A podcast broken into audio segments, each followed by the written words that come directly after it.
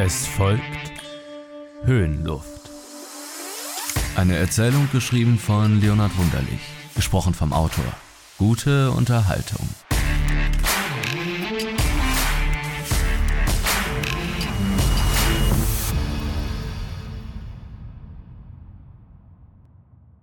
Ich bin mir im Klaren darüber, dass mein Wort innerhalb dieser Mauern nur wenig Glaubwürdigkeit erwarten darf. Verstehen Sie, aber ich möchte doch Ihrem Ersuchen genügen und mich zu jenen Umständen äußern, um deren Beschreibung ich hier an diesem Ort zu erzählen ersucht wurde. All dies, auf welches ich später erneut zu sprechen kommen werde, trug sich zu in der Stadt Plymouth in Devon, nicht wahr? Ich war über den großen Teich gefahren, um mein Glück heimzusuchen, und keine beschissenen zwei Monate vergingen, und ich verkrüppelte endgültig. Ich verlor meinen Job, verstehen Sie?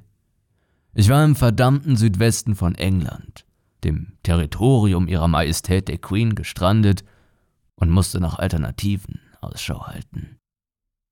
Mein altes Leben hatte sich im Meer versenkt und einem schmierigen Kerl, der es beim Sinken beobachtet hatte, gefiel meine Tolle und er brachte mich in sein Lokal. Aber all dies können Sie ja den Akten entnehmen, nicht wahr? Am Ende der Straße stand seine kleine Lokalität, aufreizende rosa Fassaden, penibel und unaufhörlich gestrichen, so dass der Putz schon abblätterte, und kleine quadratische himmelblaue Fensterläden mit Eisenscharnieren. Schon bald stand ich hinter dessen schwedischen Gardinen und mehlte, panierte die Schnitzel, die ich im Fett versenkte. Ich war ein guter Mitarbeiter, das können Sie mir glauben, und so ließ man mich bald in die Küche, erhob mich nur unwesentlich später zu deren Aufseher. Ich trieb die Männer durch den Dunst und umher wie das Vieh, wenn die anderen des Morgens, Mittags oder Abends hereinkamen. Ich war doch immer der Erste in der Früh und der Letzte am Ende des Tages, der die Küche verließ, und am nächsten Tag war ich wieder der Erste, nicht wahr? Verstehen Sie, ich mochte meine Frühschicht, denn hinter schwedischen Gardinen mag sich allerlei Mief anstauen, wenn der Tag lang und die Nacht kurz war und die Bourgeoire den Arbeitern auf die Finger traten.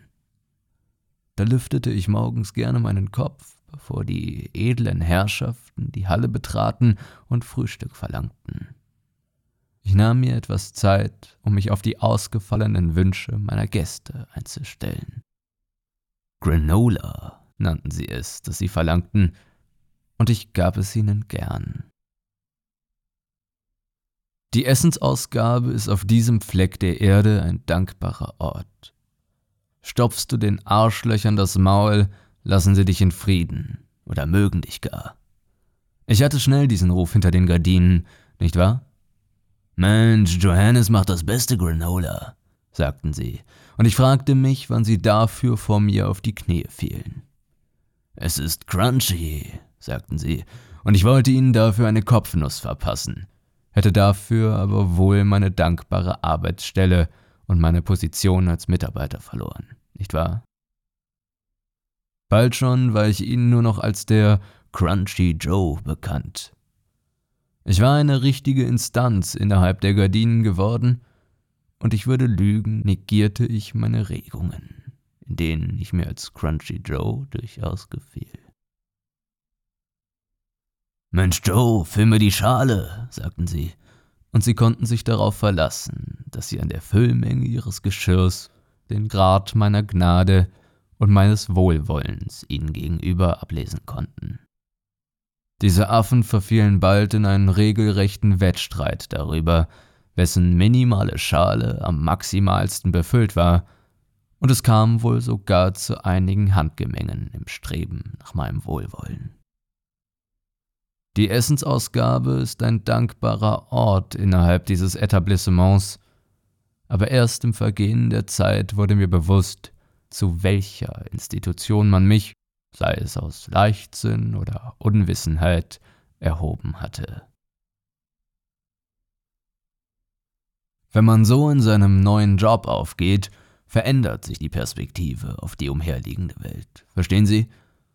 Die darunterliegende Welt sieht durch die Fenster des Büros im obersten Stockwerk anders aus.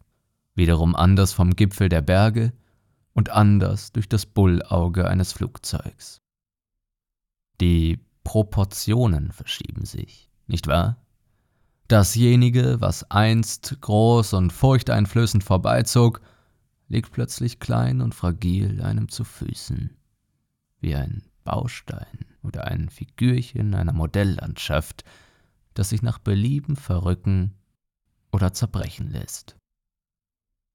Der Riese schrumpft zum Fußsoldaten, und der einst überlegene Feind wird zum devoten Unterworfenen, ist man erst über die soziale Leiter über ihn hinweggestiegen.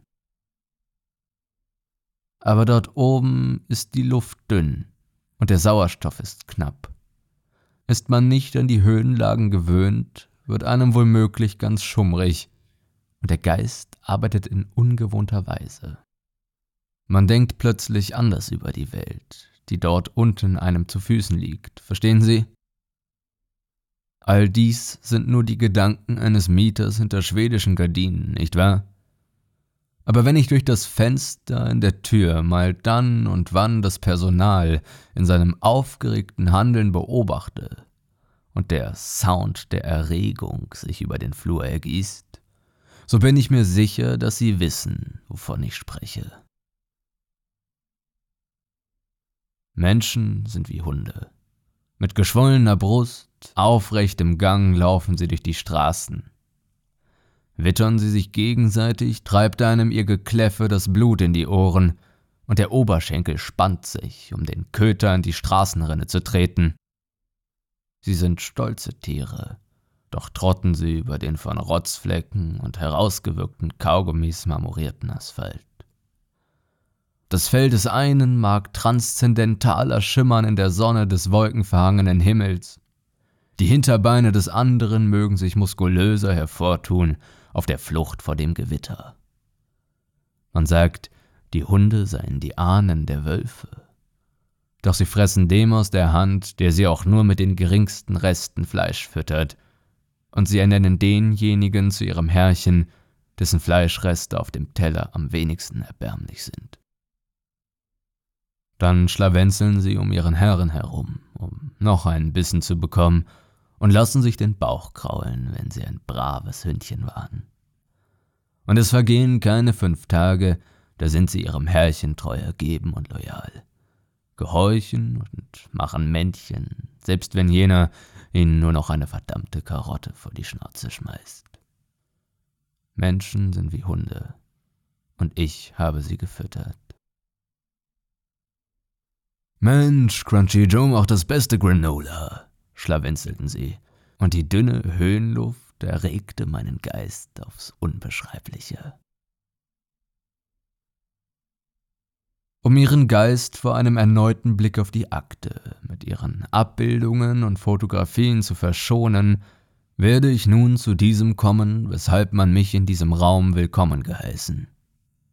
Die Tür fein säuberlich verschlossen, Handgelenke und Knöchel fixiert hat, um nicht dem Ärgernis einer unvollständig erzählten Begebenheit anheimzufallen, ein Mikrofon auf dem Tisch vor mir postiert hat, um nicht dem Charme einer bestechenden Persönlichkeit aufzusitzen und Gesagtes in Ruhe und mit Verstand aufzuarbeiten.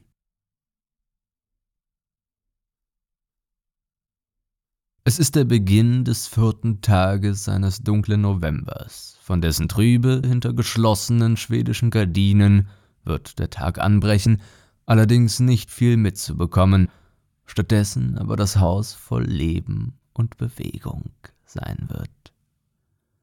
Eine kleine Melodie klingt durch geschürzte Lippen und findet Widerhall in den noch früh dunklen Gängen, jedoch keinen Beifall bei meinem Begleiter, der meine Hände hinter mir verschränkt hält. Zur Frühschicht finde ich die Kombüse dieses Ausflugsdampfers in jenem vortrefflichen Zustand vor, in dem ich dieselbe am vorigen Abend verlassen hatte. Und bald schon karamellisiert das Korn mit Nussabfällen und bleichem Zucker im großen Bottich, und es verströmt diesen herrlich herb-süßen Geruch im ganzen Gewölbe, nicht wahr? Wie an jedem Morgen öffnet sich mit einem Mal der Saal und empfängt seine Gäste, die wie an jedem Morgen zügig hineinströmen und wie an jedem Morgen unter den strengen Blicken blutunterlaufener Augen sich unter wachsender Anspannung ihrer Nerven in Richtung meiner Frühstücksausgabe vorkämpfen. Mit der Kelle in der rechten wache ich mit dem kaiserlichen Zepter über dem Volk und bedeute diesem mit schmalem Lächeln mein Wohlwollen. Sie versammeln sich zu Füßen und formen sich leidenschaftlich zu einer Schlange, in der wohl die meisten aber nicht hintereinander, sondern schräg zueinander oder nebeneinander stehen und drängen und drücken. So warten sie auf ihre Fütterung. Man sagt, die Wölfe seien am gefährlichsten, sind sie durstig und ausgehungert. Ein magerer Wolf droht dir das Fleisch von den Knochen zu reißen, ein dicker und fetter sonnt sich und erwartet, dass ihm das Reh in die Schnauze galoppiert. Doch diese Vorstellung entstammt der Sphäre der Märchen, und Gegenteiliges erweist sich als zutreffender, nicht wahr? Denn der hungrige Wolf Hungert er nur allzu häufig und regelmäßig und wird er stets durch dieselbe Hand von seinem Mangel erlöst, erweist sich eben dann als unterwürfig, wenn ihn der Nahrungsmangel ganz besonders plagt und er auf die fütternde Hand hofft. Denn welcher Zweck ließe sich vermuten, würde der Köter in jene ausgemergelte Hand beißen, die ihn füttert, damit seine Hoffnung auf weitere, reichhaltigere Bissen durch den eigenen Schlund negieren. Verstehen Sie? Der hungrige Wolf biedert sich an, wird damit zum Hund und zum Köter.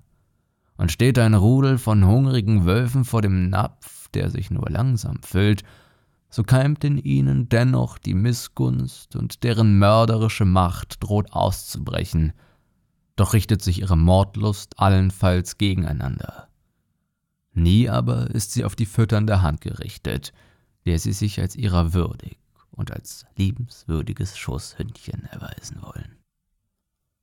Ich strecke diese Hand aus, die die hündischen Hunde dirigiert. Mit der Kelle dirigiere ich das Spiel, in dem sich die Hunde vor mir balgen, wirbel herum, um mich gnädig zu zeigen, und die Begierde der unmenschlichen Menschen zu befriedigen, wenn auch dabei manches Trinkglas, manches Geschirr im Eifer zu Bruch geht. Die Scherben bleiben liegen, vorerst, denn ich will jenen ein gnädiges Herrchen sein. Doch es ist Verdruss, kurz später Amüsement, das mich befällt.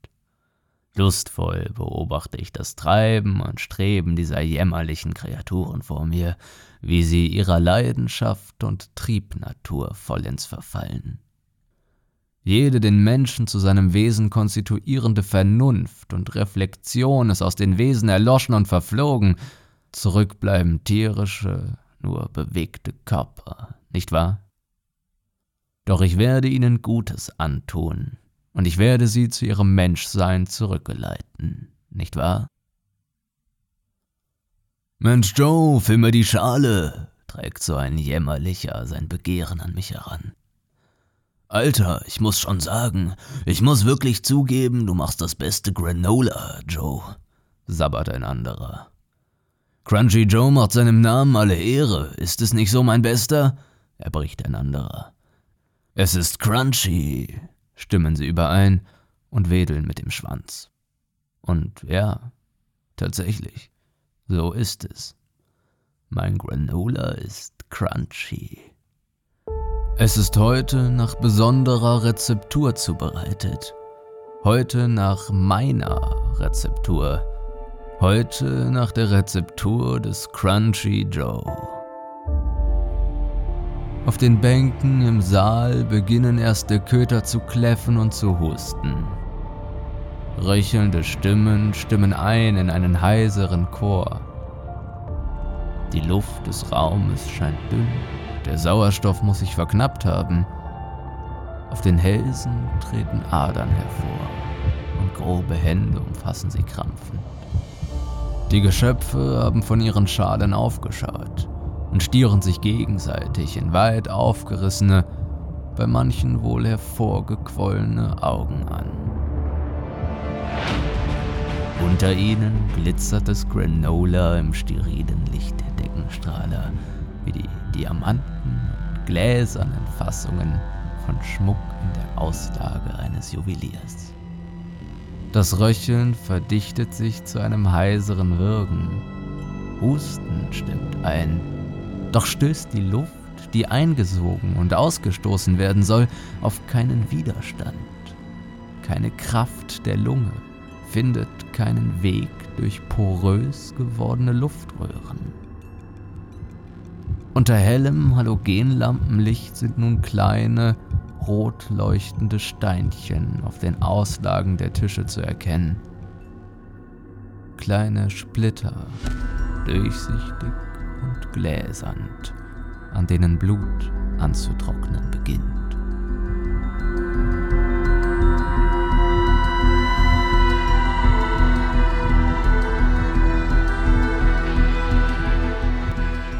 Schwedische Gardinen flattern in großer Aufregung im Wind, nachdem das Glas zerbrochen ist. Und ihre Insassen atmen nicht mehr, nachdem sie das Glas entdeckten, nicht wahr? Mein Leben hatte ich im Meer versenkt, doch ich fand mein Glück und ich fand Behaglichkeit. Nachdem ich als Poseidon dem Wasser Rückzug befohlen hatte, und kleine Fische um mich herum verzweifelt nach Luft rangen.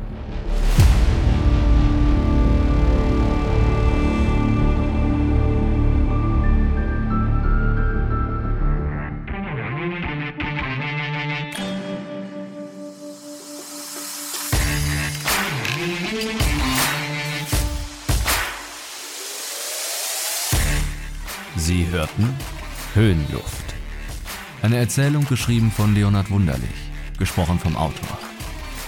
Zusatzinformationen finden Sie in den Show Notes. Sollte Ihnen das Gehörte gefallen haben und Sie haben nun Lust auf mehr, folgen Sie dem Podcast doch, um nichts mehr zu verpassen. Weitere Hintergründe finden Sie auf der Instagram-Seite dieser Show unter @talksiety-podcasts.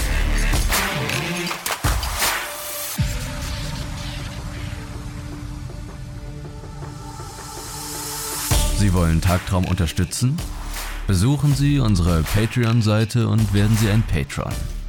Hören Sie monatlich eine zusätzliche Folge exklusiv und erhalten Sie Zugang zu vielen weiteren gesonderten Inhalten. Werden Sie ein Teil der Tagtraumfamilie. Den Link dazu finden Sie in den Show Notes oder suchen Sie im Browser Ihrer Wahl nach patreon.com/tagtraum. Vielen Dank für jede Unterstützung beehren Sie uns bald wieder. Überall, wo es Podcasts gibt. Sie haben Lust auf noch mehr Podcast? Der Podcast Talksiety ist ein Diskussionsformat mit dem Inhalt gesellschaftlicher Debatten, Streitfragen und Meinungen. Unsere Gesellschaft befindet sich im Umbruch. Eine Chance, sie zum Besseren zu verändern. Aber wie kann das geschehen? Was sind die gegenwärtigen Probleme? Wie können wir diese lösen? Und was hält uns davon ab? Nicht selten kommt es bei diesen essentiellen Fragen zu Kontroversen und harten Konfrontationen. Toxiety ist auf der Streaming-Plattform Ihrer Wahl verfügbar.